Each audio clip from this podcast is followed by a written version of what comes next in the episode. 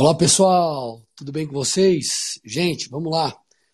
Hoje eu quero conversar aqui nesse nosso podcast sobre como viver, o que fazer para vivermos as palavras proféticas. Para o que fazer para vivermos as palavras proféticas. Eu quero ser aqui bíblico, né, objetivo, mas tentar trazer um certo nível aqui de profundidade para a gente poder compreender aqui de uma maneira bem clara o que fazer, né? Como fazer. E para isso eu quero usar aqui um trecho da história do profeta Elias. E é muito interessante porque quando você vai ali para primeiro Reis, você começa a estudar a história dos reis é, de Israel, você vai perceber que muitos e muitos deles fizeram aquilo que era mal aos olhos do Senhor. E um desses reis foi Acabe. Então Acabe, ele é, foi um rei mau. E o interessante é que lá no capítulo 16 de 1 Reis, a partir do versículo 30, diz assim: ó, Acabe, filho de Honre, fez o que era mal aos olhos do Senhor, mais do que todos os reis que vieram antes dele, como se fosse pouca coisa andar nos pecados de Jeroboão, filho de Nebate, Acabe foi mais longe e tomou por mulher Jezabel, filha de, de Tibaal, rei dos Sidônios, e foi, serviu Baal e o adorou. Aí o texto continua. Levantou um altar a Baal no templo de Baal que tinha edificado em Samaria. Acabe fez também um poste da deusa Azerá, de maneira que cometeu mais abominações para irritar o Senhor, Deus de Israel, do que todos os reis de Israel que vieram antes dele. Então, obviamente, Elias, como um profeta levantado pelo Senhor, ele é alguém que confronta é, essa postura não só de Acabe, mas ele tenta trazer novamente o coração dos filhos de Israel né, para Deus. E isso aqui ele nos mostra de uma maneira muito clara o que nós temos que fazer para viver uma palavra, para vivermos palavras proféticas. Obviamente, o contexto aqui né, de palavras proféticas, vamos dizer assim, seria a restauração ou alcançar né, dos corações do povo de Israel, fazendo com que eles se voltem para o Senhor. Mas para você, as palavras proféticas pode ser, enfim, algo ministerial, algo que o Senhor falou em relação ao seu negócio, à sua família. Nós vamos aprender aqui princípios né, de posicionamento, é, assim como Elias teve. Então, diante desse cenário, Elias desejando ver o cumprimento da vontade do Senhor, assim como nós desejamos ver o cumprimento da vontade do Senhor nas nossas vidas, ele tem algumas atitudes. E é muito interessante que é, a primeira delas, nós vemos ali no versículo 17, ou melhor, no capítulo é, 17 de 1 Reis. O texto diz assim: é, Então Elias disse a Acabe, então Elias chegou para esse rei que adorava outros deuses, esse rei que tem, né, que, que estava levando o povo de Israel à idolatria, ele diz assim, ó, Tão certo como vive o Senhor, Deus de Israel, a quem eu sirvo, não haverá orvalho nem chuva nos próximos anos, a não ser que eu disser. Então Elias chega para Acabe e fala assim: Acabe, o negócio é o seguinte, cara, não vai mais chover. Até eu falar que vai chover. Então, não chove. Só vai voltar a chover depois que eu destravar isso, ou que eu liberar uma palavra profética de que haverá chuva. Talvez você leia isso aqui você acha que, ah, puxa, mas é, Elias apenas né, teve um posicionamento ali de algo, ele quis é, dar uma demonstração do poder de Deus para Acabe. Vai além disso, tá bom, pessoal? Por quê? Porque quando você para para avaliar, né, Acabe ele adorava Baal. E na religião cananeia, Baal ele tinha autoridade sobre a chuva e sobre a fertilidade. Então entenda aqui, Baal tinha autoridade sobre a chuva e sobre a fertilidade. E aí, é, é, qual que é o ponto? Quando Elias vem e declara isso, ele está declarando mais ou menos o seguinte: Ei, é, Acabe, você e o povo de Israel vai saber que quem tem autoridade maior, quem é maior, é Deus e não Baal. Esse é o mesmo princípio que nós vemos depois, lá no capítulo 18 né, de 1 Reis, que Elias enfrenta os profetas de Baal no Monte Carmelo.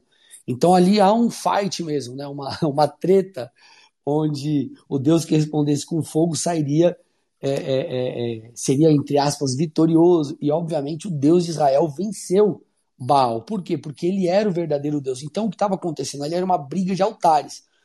E qual é o primeiro ponto prático aqui que nós precisamos é, entender, tá bom? Que nós precisamos compreender.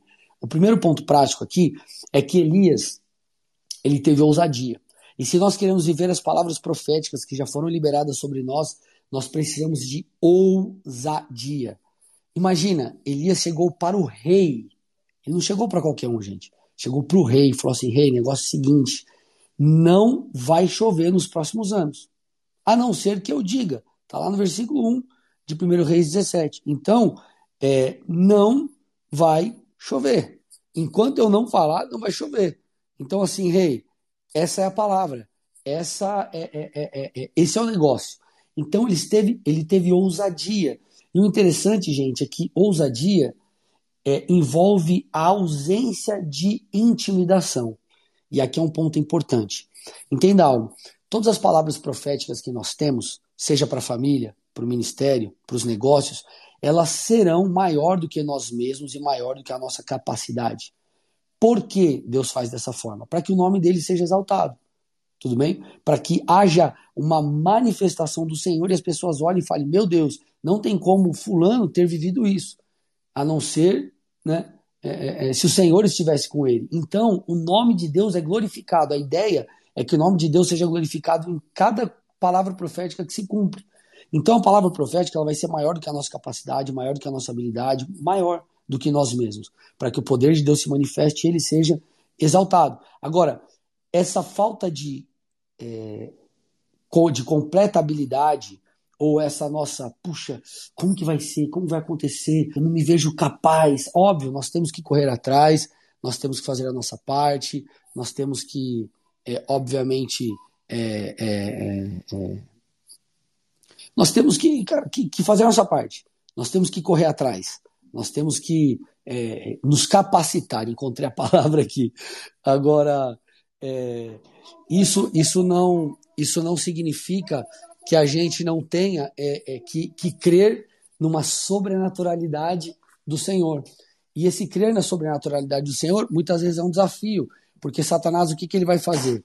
Ele vai tentar é, é, nos fazer enxergar ou nos levar a enxergar a nossa debilidade, a nossa falta de habilidade, os gaps, as lacunas, né, para que as palavras proféticas se cumpram. E aqui ele vai tentar nos intimidar e aqui ele vai tentar nos intimidar. E isso foi mais ou menos o que aconteceu com Elias. Quando você vai lá para frente, né, é, como eu até citei aqui, no versículo 18, ou melhor, no capítulo 18 do 1 Reis, Elias enfrenta os profetas de Baal, sai vitorioso, mas logo em seguida, Jezabel, ela chega diante de Elias e fala assim, Elias, é, é, é negócio é seguinte, é, até amanhã eu vou, tipo, é, é, parafraseando aqui, né? Elias, eu vou acabar com você assim como você acabou com os profetas de Baal. É, negócio vai ficar ruim para você. Eu vou atrás de você. Então, o que, que a gente percebe, né? É, olha lá, tá aqui, ó. 1 Reis 19, 1 a 4. Ora, Acabe contou a Jezabel tudo que Elias tinha feito, ou seja, a vitória sobre os profetas de Baal. E por isso Jezabel mandou um mensageiro a Elias para dizer-lhe que os deuses me castiguem com todo rigor se amanhã, nessa hora, eu não fizer com a sua vida o que você fez com a deles. E o que, que acontece? Elias se sente intimidado e ele o que? Ele foge. E aqui está o ponto, gente. Satanás vai fazer de tudo para tentar é, colocar os nossos olhos, fazer com que coloquemos o nosso foco nas nossas debilidades, na ausência de recursos, na ausência de pessoas, é, tentando gerar incredulidade, gerar intimidação no que diz respeito às promessas. Só que eu já estou dizendo aqui para vocês para que vocês compreendam as promessas de Deus, as palavras proféticas, elas sempre serão maiores do que nós mesmos. Então, qual que é o ponto? O ponto é nós não podemos temer, nós não podemos ter medo. Tudo bem? Porque é, Deus ele trabalha com, é, é, Deus conta com essa nossa é, inabilidade. Deus conta como esse fator, é, puxa, eu preciso capacitar os meus filhos para que eles vivam aquilo que eu tenho. Deus ele não conta com a nossa plena é, capacitação. Óbvio, como eu já disse, eu repito, nós precisamos correr atrás, nós precisamos nos capacitar. Exige-se uma, uma, uma, uma, uma, uma resposta nossa. Mas olha que interessante, lá em 2 Coríntios é, 12, 9, a Bíblia diz assim, ó, minha graça, Paulo dizendo, é suficiente para você, pois o meu poder se aperfeiçoa na fraqueza. Esse trecho é uma fala que nós percebemos aqui do Senhor para nós. Tudo bem? Do Senhor para Paulo e do Senhor para nós. A graça, ela é suficiente. Graça, ela fala não apenas de, é, como eu posso dizer, de, de, de, de perdão de pecados. A graça, ela fala também sobre capacitação. Então, o Senhor, ele, ele, nós podemos contar com esse fator graça da parte de Deus. Tudo bem? Só que nós não podemos ter medo. Precisa existir em nós ausência de intimidação, ou nós precisamos saber lidar com a intimidação. Quando a intimidação bater a sua porta, você tem que trazer à memória aquilo que te dá esperança, trazer à memória as palavras proféticas que Deus já falou, que Ele já liberou. Nós não podemos ter medo, nós precisamos caminhar em fé. E um relato muito claro e muito prático disso é, acontece ali em 1 Reis 17, quando Elias ele é sustentado, quando Deus usa uma viúva para sustentá-lo. Então, é, como eu citei para vocês, no começo de 1 Reis 17, Elias chega para cá e fala: Cara, o negócio é o seguinte, não vai chover. E essa é uma forma de Deus destronar, já começar a destronar Baal e demonstrar o seu poder. Aí, a partir dali, Deus fala assim para Elias: Elias, vá para o leste, esconda-se junto ao ribeiro de Querite. Você vai receber, você vai beber água, eu vou ordenar os corvos que te sustentem, e Deus traz sustento. Até que depois de uns dias o ribeiro seca, não chovia mais sobre a terra, conforme a própria palavra que Deus tinha dado através de Elias. Então Deus fala assim para Elias: Elias, vai para Sarepta, que uma viúva vai te sustentar. E aí é muito interessante, gente, esse relato aqui, ele nos ensina muito sobre isso, porque é, a Bíblia diz que quando Elias chega ao portão da cidade, ali em, em, em Sarepta, ele encontra uma viúva que estava apanhando lenha. E aí ele chega para essa viúva e fala assim: ó, me traz um pouco de água e também um bocado de pão. Aí essa mulher fala assim: ó, puxa, eu não tenho, eu não tenho nenhum pão aqui. Eu tenho só um pouquinho de farinha numa panela e um pouco de azeite num jarro. Só que como você está vendo aqui, Elias, eu peguei um pouquinho de lenha porque eu vou preparar esse resto, é, é, com esse restinho aqui de azeite, de farinha, eu vou preparar uma comida para mim e meu filho, nós vamos comer, mas a gente vai morrer de fome, a gente não tem mais nada. Aí, aqui é o ponto, gente, prático que nos ajuda nessas questões de, de do cumprimento das palavras proféticas. Elias fala assim para a mulher, está lá em 1 Reis 17, a partir do versículo 13: Não tenha medo.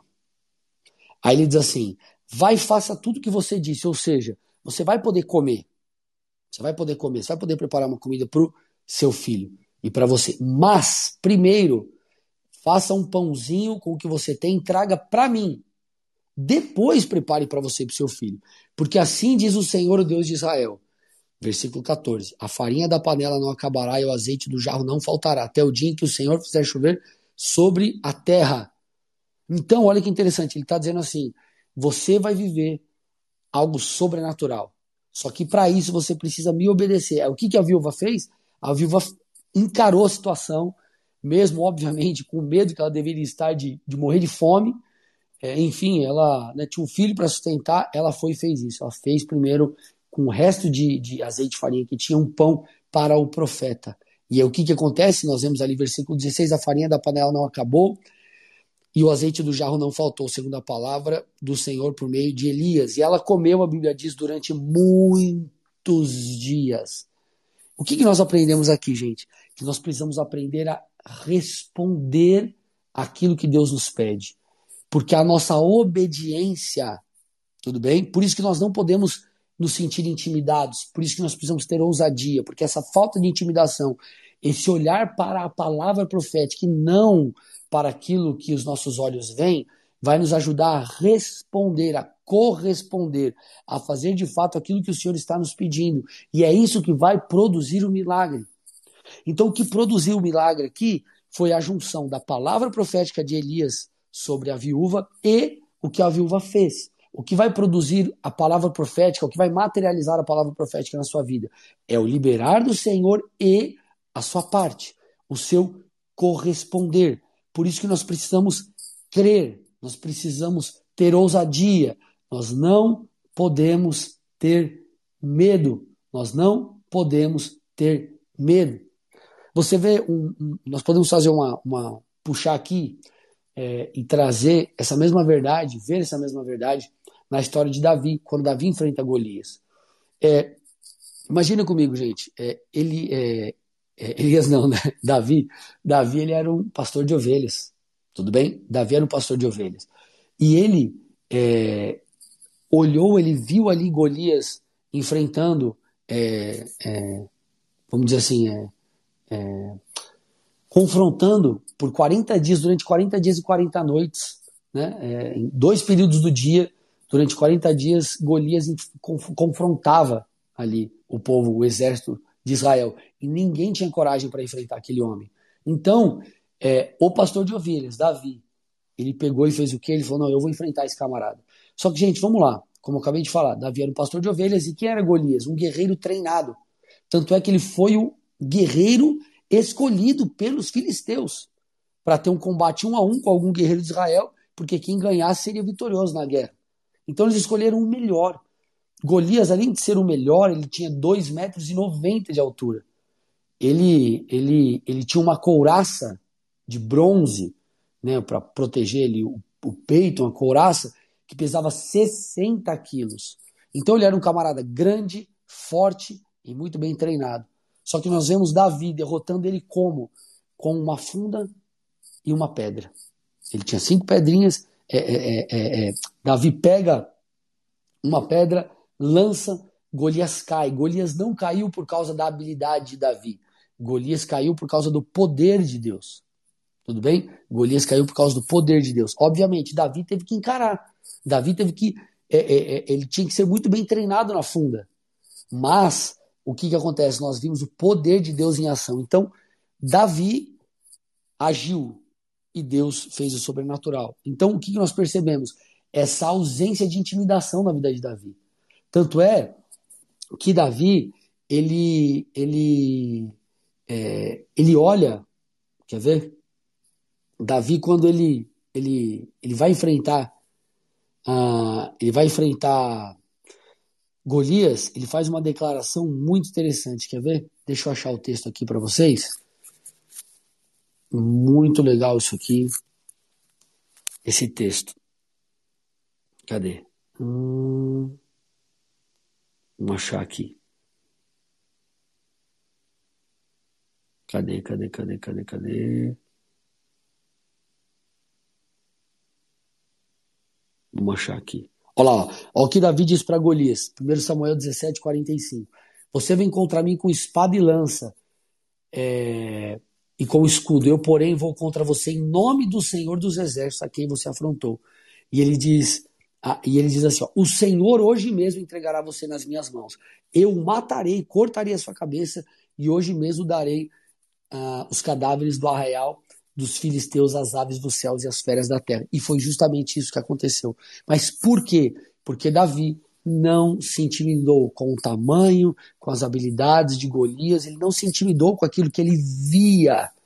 E se nós queremos alcançar as palavras proféticas, que são maiores do que nós mesmos e a nossa capacidade, nós não poderemos nos intimidar.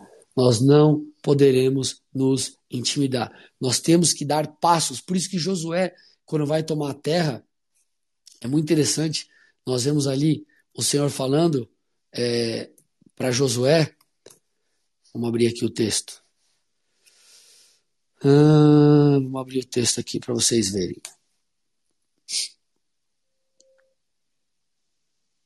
Cadê? Ah, aqui, ó. Josué 1,7. Então somente seja forte e muito corajoso para que você tenha cuidado de fazer segundo toda a lei que o meu servo Moisés ordenou, não se desvie dela, tal, tal, tal, tal, tal, tal. Mas você vê aqui o Senhor, também no versículo 9, falando, seja forte e corajoso. Então, no capítulo 1 de, de Josué, é, você vê o Senhor dando um comando, falando, seja forte, seja corajoso, Josué, eu sou contigo. Por quê? Porque Deus preparou Josué para aquilo. Deus escolheu Josué para aquilo. E quando nós estamos debaixo do é, desenho de Deus, nós podemos contar com a unção de Deus. Se Deus te escolheu para algo, há uma capacitação sobrenatural para aquilo. Você pode contar com a graça de Deus, você pode contar com a capacitação do alto. Então, eu estou aqui através desse podcast para te falar: não tenha medo, tenha coragem, se levante, tome a sua posição e avance segundo aquilo, segundo aquilo que o Senhor tem para você. Então, o que fazer para viver as palavras proféticas, para viver um rompimento? Tem ousadia. Ousadia envolve é, é, é, diz respeito à ausência de intimidação. Não tenha medo. Dê passos, faça a sua parte. Conte com a ação sobrenatural do Senhor. Amém? Que o Senhor te abençoe. Até a próxima, em nome de Jesus.